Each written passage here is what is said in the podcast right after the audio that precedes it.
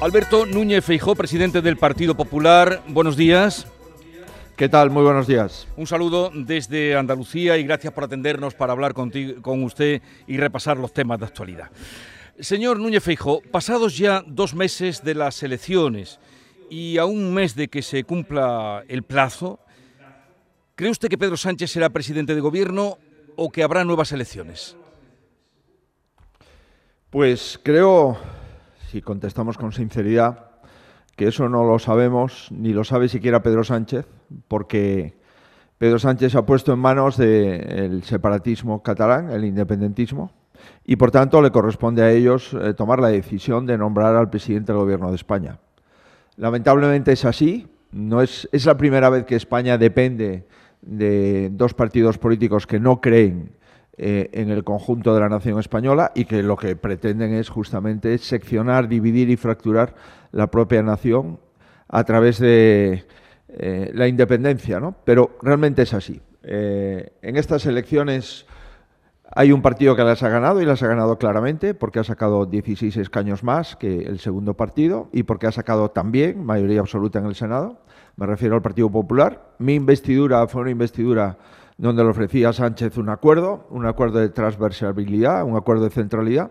¿Para qué? Bueno, pues para hacer una serie de reformas estructurales a través de pactos de Estado y enfocar estos próximos años en la mejora de nuestra economía, de nuestra competitividad y también, en consecuencia, en la financiación segura y para los próximos años de la seguridad social y de los servicios públicos.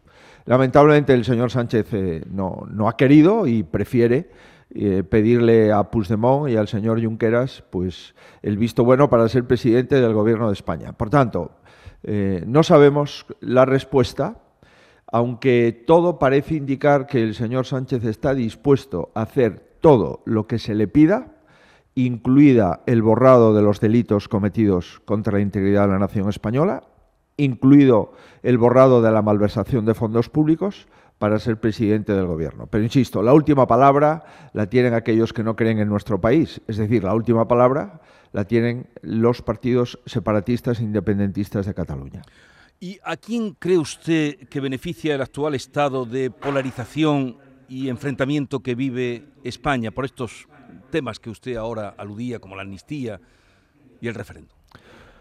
Pues yo creo que justamente aquellos que no tienen mucho interés en que España vaya bien, aquellos que su objetivo fundamental es que la democracia española no tenga el prestigio que tuvo durante muchas décadas en el concierto internacional y por tanto aquellos que no creen eh, en la nación de, eh, española, ¿no? es decir, los partidos independentistas a los que hay que agregar Bildu, como el heredero político de ETA, que también es socio de Sánchez, y eh, también a un conjunto de miscelánea de partidos que conforman bajo una marca sumar distintas eh, sensibilidades y distintas opciones, como por ejemplo Podemos, que ya ha advertido que sus cinco diputados pues tendrán autonomía dentro de la coalición Sumar y que sus cinco diputados no le han dado el visto bueno a un documento que han firmado el señor Sánchez y la señora Díaz. En consecuencia, todos aquellos cuyo objetivo fundamental es que la democracia española no tenga prestigio internacional y que la nación española esté sometida a tensiones y a fractura, es evidente que les interesa este clima de polarización. Lamentablemente el Partido Socialista desde aquel pacto del Tinel ha optado no por los grandes acuerdos de Estado, como hacen los alemanes cuando es necesario, sino por eh, pactar siempre, siempre en contra de que el Partido Popular pueda gobernar un ayuntamiento, una diputación, una comunidad autónoma o el gobierno de la nación. Y si el Partido Popular no tiene mayoría absoluta o mayoría suficiente, el Partido Socialista siempre opta por las minorías en contra de las mayorías. Eso eh, es una consecuencia de aquel pacto del Tinel del año 2004, creo recordar, que se mantiene casi 20 años después. Pero, ¿qué le ha pasado al Partido Popular que, habiendo ganado las elecciones, como usted ahora recordaba y todo el mundo sabe, por primera vez en su historia no ha contado con ningún aliado en el Congreso excepto Vox? El Partido Popular ha contado con el Coalición Canaria, ha contado con Unión del Pueblo Navarro. Es una pena que eh, estos partidos no hubiesen tenido más diputados y es una pena que a nosotros al final nos hubiesen faltado cuatro. Quizás eh, la pregunta sería, ¿qué está pasando en España que podemos estar ante la primera ocasión en la que en España gobierne un partido que ha perdido las elecciones y se vaya a la oposición el partido que las ha ganado? ¿Qué ha pasado en 45, 46 años de democracia en la que siempre, siempre, siempre, o bien la UCD, o bien el Partido Socialista, o bien el Partido Popular, gobernó cuando ganó, aún sin mayoría absoluta, el PSOE, o la UCD, o el Partido Popular? ¿Y qué pasa ahora que vamos a romper una costumbre parlamentaria y política muy arraigada en nuestra democracia y es que aquel partido que pierde se va a la oposición y aquí el partido que gana forma gobierno. Yo mismo en el debate cara a cara con el señor Sánchez eh, firmé un documento delante de todos los españoles diciendo en la precampaña electoral durante el debate que si Sánchez sacaba más votos, sacaba más escaños, ganaba las elecciones, yo facilitaría la investidura de Sánchez. Le pedí firmar ese documento y le pedí reciprocidad en aquel debate. Evidentemente no lo firmó porque el objetivo del actual partido de Sánchez es el objetivo de estar en el poder a cualquier precio, con independencia del resultado electoral. Es evidente que nosotros, si llegamos a aceptar la propuesta que hay encima de la mesa, que es una ley del borrado de los delitos cometidos durante el proceso mm, y durante la declaración de independencia, pues estaríamos en la presidencia del gobierno pero es que nos comprometimos a hacer justamente lo contrario. Y es que dijimos durante la campaña electoral que la amnistía y por lo tanto quebrar el principio de igualdad ante la ley de los ciudadanos españoles era una línea roja que el Partido Popular no iba a cruzar. Siendo coherente con los compromisos que asumimos con los ciudadanos, siendo coherente con esa promesa electoral, yo no he aceptado el mismo requisito que Sánchez en este momento está negociando y nos tememos esté pactando con el independentismo. Por tanto, no todo vale en política, no se puede engañar a los ciudadanos y no se puede mentir de forma tan contundente y en temas mollares, trascendentales, a los eh, españoles. Y este es el motivo por el que el Partido Popular se ha quedado a tres votos en la segunda votación de obtener la presidencia del Gobierno. Usted, Núñez Fijo, ha reconocido esta semana, hace unos días, que eh, tuvo contactos no directos ni personales con Puigdemont, pero sí indirectos. ¿Quiénes fueron esos contactos indirectos y qué, se vieron con, con Puigdemont? Mire, em, yo tuve el encargo del jefe del Estado de intentar la investidura del presidente de gobierno. Era un encargo que traía causa de los apoyos que ante el jefe del Estado manifestó Unión del Pueblo Navarro, Coalición Canaria, Vox y el PP. 172 eh, diputados que estaban a favor de mi investidura y la mayoría absoluta, como usted sabe, son 176. El siguiente candidato que compareció eh, en el despacho del jefe del Estado era el señor Sánchez y solo pudo presentar 152 apoyos, 152 diputados, los del Partido Socialista y los de Sumar. Ante esa diferencia sustancial, el jefe del Estado me propuso intentar la investidura. ¿Cuál es, por tanto, el mandato? El mandato es intentar buscar los 176 escaños. Junts quiso hablar con nosotros, nosotros dijimos que no íbamos a hablar con Bildu por entender que no podemos aceptar a un partido político que llevó más de 40 terroristas condenados por delito de sangre en sus listas, municipales y generales. Y por tanto, si Junts quiere hablar con nosotros, nosotros hablamos con los que quieren hablar. Ah, adicionalmente, Junts nos plantea lo que es público y notorio, lo fundamental, una ley de amnistía.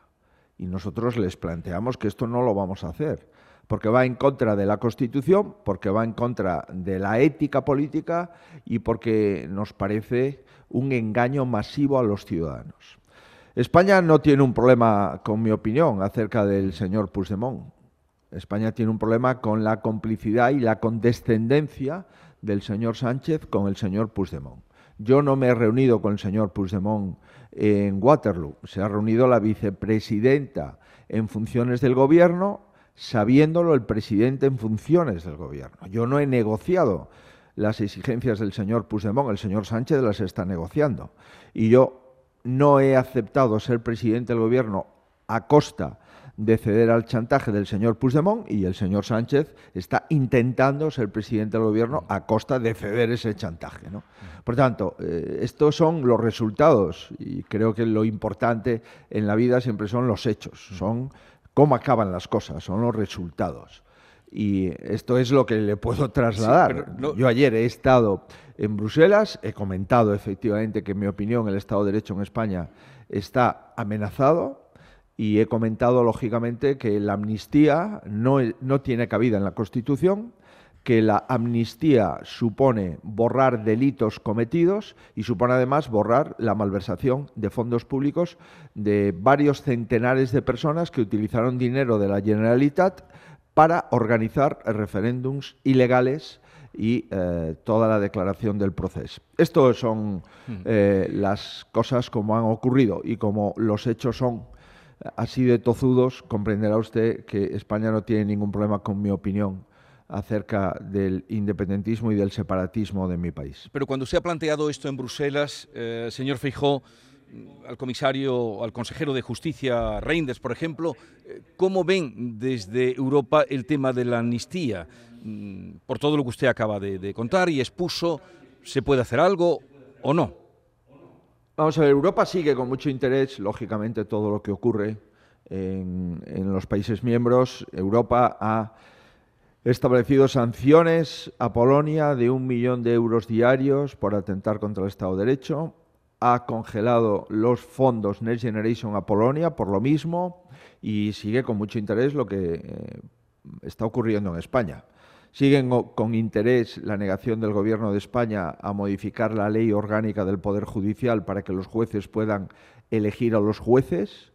Sigue con mucho interés lo que ha hecho el Gobierno de España con el Tribunal Constitucional, colocando de magistrados del Tribunal Constitucional a un ex fiscal general del Estado como presidente, ex fiscal general del Estado en época del Partido Socialista de Zapatero, y a dos magistrados, uno ex ministro de Sánchez y otra ex directora general en Moncloa y por tanto asesora del presidente Sánchez. Y sigue con mucho interés, lógicamente, a esperas del texto, la eh, posibilidad de que en nuestro país innovemos el ordenamiento jurídico por primera vez y le digamos a unos políticos que para obtener sus votos les vamos a borrar los delitos que han cometido.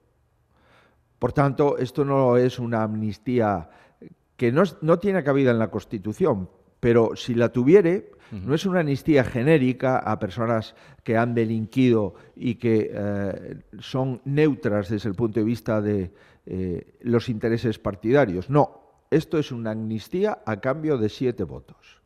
Esto es un gobierno que valora amnistiar a unos políticos a cambio de que esos políticos les voten y los conviertan en gobierno en esta legislatura. Eso sería un escándalo político de primer nivel y adicionalmente, además del borrado de los delitos de atentar contra la unidad de la nación, está el borrado de la malversación de fondos públicos, donde la Unión Europea es muy sensible, obviamente con los fondos que la Unión traslada a los países miembros que se utilicen de forma corrupta, de forma ilegal. Vamos a, a, esperar, pues, a ese texto y, por lo que ayer la Unión Europea nos ha trasladado, y el señor Reiners es que, lógicamente, su deber es examinar ese texto en su caso y ver si ese texto está en contra de los principios básicos del derecho europeo. Y esto es eh, el compromiso que ha asumido, que por otra parte es el cumplimiento de su deber. Estamos hablando con Alberto Núñez Fijó en directo en Canal Sur Radio. Señor Fijó, le eh, pregunta Manuel Pérez Alcázar, editor de La Mañana de Andalucía. Manolo. Buenos días, presidente. Buenos días, don Manuel. Tengo un par de preguntas eh, más pegadas a, la actualidad informativa eh, en torno al acuerdo de gobierno que suscribían PSOE y Sumar esta misma semana. Ha habido muchas voces críticas, tanto de partidos incluso independentistas, sectores económicos, empresariales las comunidades autónomas, Andalucía al frente por el tema de la financiación, que ese texto, por cierto, olvida a la comunidad andaluza como una de las peores financiadas, pero la última es la amenaza de Repsol de sacar proyectos de España por el impuesto a las energéticas. El propio consejero delegado de Repsol, no olvidemos que Josu John fue presidente del PNV, ha lanzado esa, esa amenaza, ¿no? Pues sí, lo hemos recibido con preocupación, porque Repsol es una de las grandes multinacionales españolas y porque ha aclarado y ha explicado qué es lo que ocurre, ¿no? Lo que ocurre es que si en un país a una determinada actividad eh, industrial o económica hay unos impuestos eh, muy por encima de otros países a esa misma actividad, hay una tensión evidentemente de deslocalización de la inversión y de deslocalización de empleo. Y eso obviamente preocupa, como es lógico, ¿no?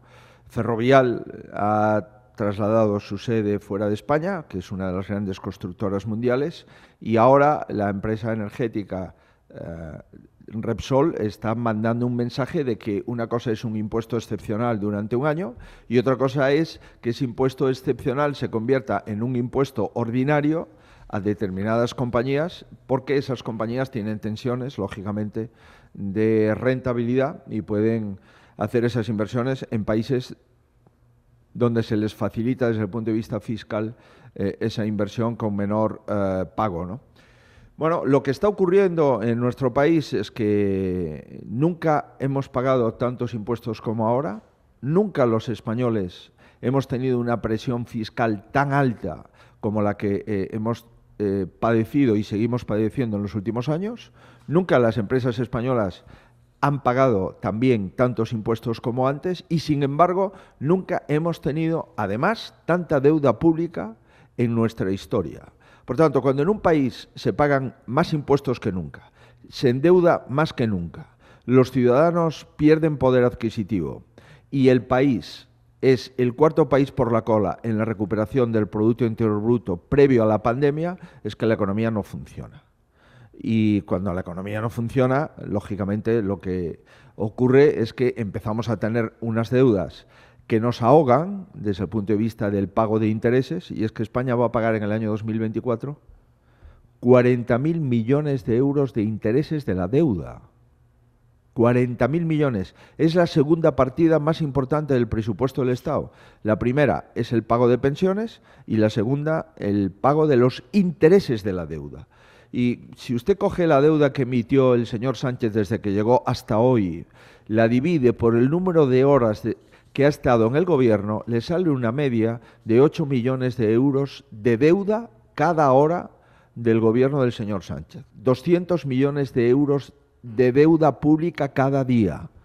Eso, lógicamente, es imposible de mantener. Si además sube usted los impuestos, pues lo que está ocurriendo es que las familias españolas tienen muchas dificultades para llegar a fin de mes, han perdido poder adquisitivo, es decir, sus salarios han subido menos que los precios y, adicionalmente, hay una serie de empresas españolas que algunas se han deslocalizado en su totalidad y otras están advirtiendo que lo pueden hacer. Sobre la financiación y los acuerdos, y el acuerdo obvio entre Sumar y el PSOE, ¿no? Decir, imagínese usted cómo está nuestro país que considera que aquellos que han venido gobernando durante cuatro años, que se presentaron como un ticket electoral para seguir gobernando durante eh, eh, las elecciones, ahora resulta que consideran que es un hecho histórico que se pongan de acuerdo para gobernar. Oiga, pero si ustedes no tienen ninguna otra posibilidad más que ponerse de acuerdo si el señor Sánchez tiene 121 escaños y se necesitan 176? El señor Sánchez necesita sumar, necesita Bildu, necesita Esquerra Republicana, necesita Junts, necesita el PNV, necesita Compromís, necesita al Partido Comunista, necesita a Podemos, necesita a todo el mundo, ¿no? ¿Y qué dice ese acuerdo? Pues ese acuerdo, como Compromís forma parte de Sumar y Compromís es un partido de Valencia, pues dice, oiga, a Valencia le vamos a dar más dinero porque está infrafinanciada y a las demás, pues no aparecen en ese acuerdo. Y las demás básicamente son Murcia y Andalucía. Otro asunto de actualidad palpitante hoy. Eh, ¿Cómo valora usted, señor Feijó, la solución que se está dando ante la masiva llegada de inmigrantes a Canarias y eh, de ahí el reparto por diferentes ciudades y comunidades? ¿Cree que, mm, en fin, está poniendo mm, en peligro la seguridad nacional?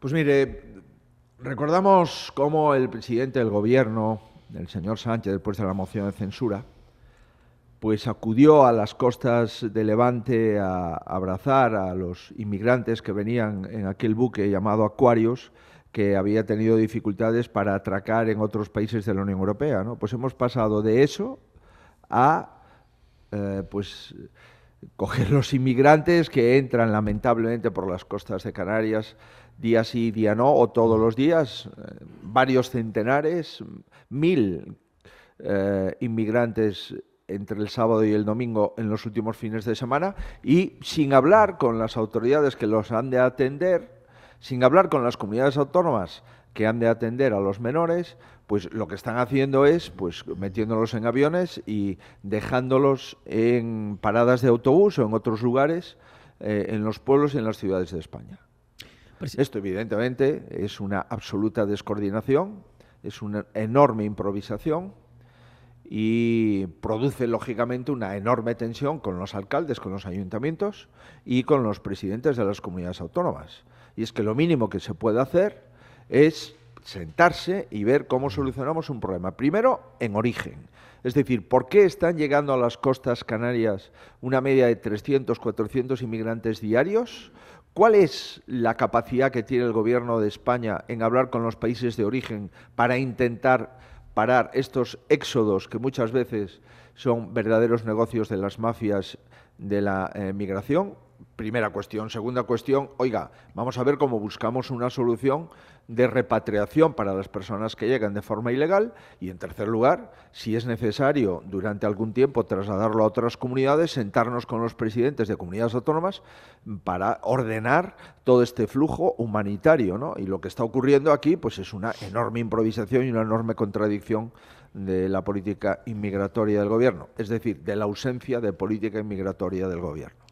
Señor Feijó, nos quedamos casi sin tiempo. No queríamos despedirle sin preguntarle primero por el acto político que tienen convocado el domingo en Málaga, pero, pero también quería preguntarle en clave orgánica por la intención que ha expresado de remodelar la cúpula del partido. No sé si tiene previsto eh, algún movimiento en la Junta Directiva del próximo 6 de noviembre o esperará a ver si hay o no repetición electoral y en cualquier caso si se mantendría ese actual triunvirato con Cuca Gamarra, Elías Bendodo y Miguel Tellado. Pues mire, nosotros eh, hemos ganado las elecciones, es verdad. Tenemos que prepararnos ante la eventualidad de que haya elecciones otra vez el 14 de enero, porque Puigdemont no acepta eh, investir al señor Sánchez, o por el contrario, pues llega un acuerdo el independentismo y el, y el Partido Socialista de Sánchez y va a haber gobierno. ¿no? Eh, lógicamente el partido tiene que ordenar de forma distinta una eventualidad, nuevas elecciones o un nuevo pacto Frankenstein elevado a la máxima potencia. Primera consideración. La segunda, ahora yo soy el presidente del grupo parlamentario en el Congreso y es que en la anterior legislatura yo no pude entrar en el Congreso de los Diputados porque como ustedes saben, era presidente de Galicia y me vine a presidir el partido y obtuve un acta de senador por designación de la Comunidad Autónoma Gallega. Por tanto, no, no pude presidir el grupo parlamentario en el Congreso. Ahora sí lo puedo presidir y seré el portavoz del grupo parlamentario en los debates de política general. Y con esas dos condiciones o eh, cuestiones, pues estamos, y lo dije hace meses, haciendo ajustes. Eh, yo no voy a cambiar un equipo que ha ganado las elecciones, pero sí tengo que hacer ajustes porque mi protagonismo en el Congreso es distinto ahora que antes y porque eh, tenemos que prepararnos ante una eventual repetición electoral o ante una época de oposición.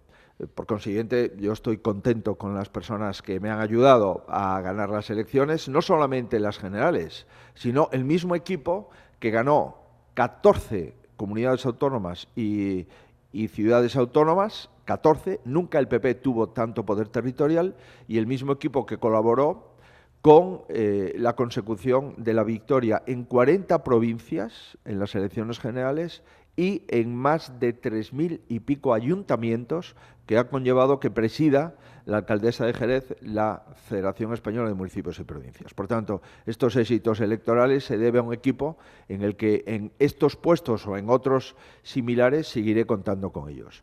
Eh, sobre el acto que vamos a celebrar, es un acto político donde el Partido Popular, en la calle, en la Plaza de la Constitución en Málaga, a las 12 de la mañana el domingo, pues va a hacer lo que hemos venido haciendo en Madrid, en Barcelona, en Santiago, en Toledo, y es decir sí a la igualdad de los andaluces con el resto de los españoles, decir sí a la igualdad de todos los ciudadanos ante la ley y decir sí a la Constitución española y, por tanto, decir sí a la transición y a las mejores épocas de nuestro país. Y eso significa que todas aquellas personas que se sientan orgullosas de ser españoles y que quieren seguir manteniendo los mismos derechos y que los políticos no tengan más derechos que los ciudadanos, y que todos cumplamos las leyes, pues les invitamos a este acto en la calle del Partido Popular en Málaga el próximo domingo a las 12 en la Plaza de la Constitución. Eh, una curiosidad, señor Feijó, muy brevemente, cuando se negoció su investidura, ¿puso usted la fecha? ¿Pidió tiempo para prepararla? Mm, porque como ahora no sabemos ni cuándo va a haber fecha ni cuándo será el día, mm, ¿se siente usted eh, maltratado con respecto a las posibilidades que tuvo para organizarse? Sí, no, bueno, esto no es un problema personal, es un problema institucional. Efectivamente, hay dos, dos medidas distintas, ¿no? Y hay una discriminación clarísima al grupo mayoritario en la Cámara, que es el Partido Popular, al primer partido de España, ¿Por qué? Pues porque cuando el, rey me propone como candidato, cosa que el Partido Socialista intentó durante todo el mes anterior de que no me propusiera, diciendo que el Partido Popular no había ganado, que si el bloque no sé qué, diciendo que yo iba a hacerle perder el tiempo a los españoles, en fin, todas estas cosas que hemos oído, pues eh, yo he pedido, hablé con la presidenta de la Cámara y le dije, oye, yo necesito 8 o 10 días para preparar la investidura. ¿no? Estábamos en el mes de agosto los grupos parlamentarios aún no se habían constituido. Eh, le pido 8 o 10 días porque me parece que es algo razonable. ¿no? Ella me dice que al día siguiente me va a dar la fecha y me da una fecha que es el 26 de septiembre y me explica que me da más tiempo porque en el caso de que haya que repetir las elecciones, para que no caigan las elecciones los domingos del mes de diciembre y para que la, la elección cayese en su caso el 14 de enero, es decir, después de Reyes, el primer domingo, pues es necesario que eh, el, acto de la investidura se produzca el 26 de septiembre, porque como usted sabe, a partir de esa fecha empiezan a contar los dos meses para la convocatoria de elecciones. Yo lo entiendo, le digo, oye, explica tú de que me das el 26 de septiembre, no porque te lo haya pedido yo, sino porque es lo mejor para el calendario electoral eh, general. ¿no? Me ha dicho que sí, que lo iba a explicar, y bueno, ¿cuál es mi sorpresa? Que el propio Partido Socialista, que me pone esa fecha, empieza a criticar que Feijóo ha pedido un mes para hacerle perder un mes a, los españoles en su investidura. Eso es una, evidentemente, una gran falacia y es una gran deslealtad por parte del Partido Socialista, pero es que ahora esto se viene a añadir al hecho de que el señor Sánchez no tiene fecha. A mí me ponen la fecha a las 24 horas de haberme propuesto para la investidura al jefe del Estado. Han pasado más de 20 días y el señor Sánchez no tiene ninguna fecha, puede hacer lo que le dé la gana y al final ah, se acredita que el gobierno pues también controla el Congreso, el Poder Legislativo y utiliza el Congreso como a él le interesa. ¿no? Lamentablemente esto es un hecho que tampoco tiene precedentes, que al que gana las elecciones la presidenta del Congreso le pone una fecha y yo no la discuto porque es su competencia, y al que las pierde es él el que pone la fecha y se le impone a la presidenta del Congreso y, en consecuencia, a todo el Congreso de los Diputados. Esta es una vara de medir, una vez más, distinta de, entre el Partido Socialista y el resto de los partidos que conformamos el Congreso de los Diputados. Señor Alberto Núñez Feijó, presidente del Partido Popular, eh, un saludo desde Andalucía, gracias por habernos atendido a Canal Sur Radio y le deseamos que tenga una feliz estancia en Andalucía, ya que es por aquí donde va a estar este fin de semana, eh, como nos ha anunciado. Un saludo y, y muchas gracias, que tenga un buen día. Muchas gracias, siempre es feliz estar en Andalucía. Muchísimas gracias. Se lo agradecemos, adiós.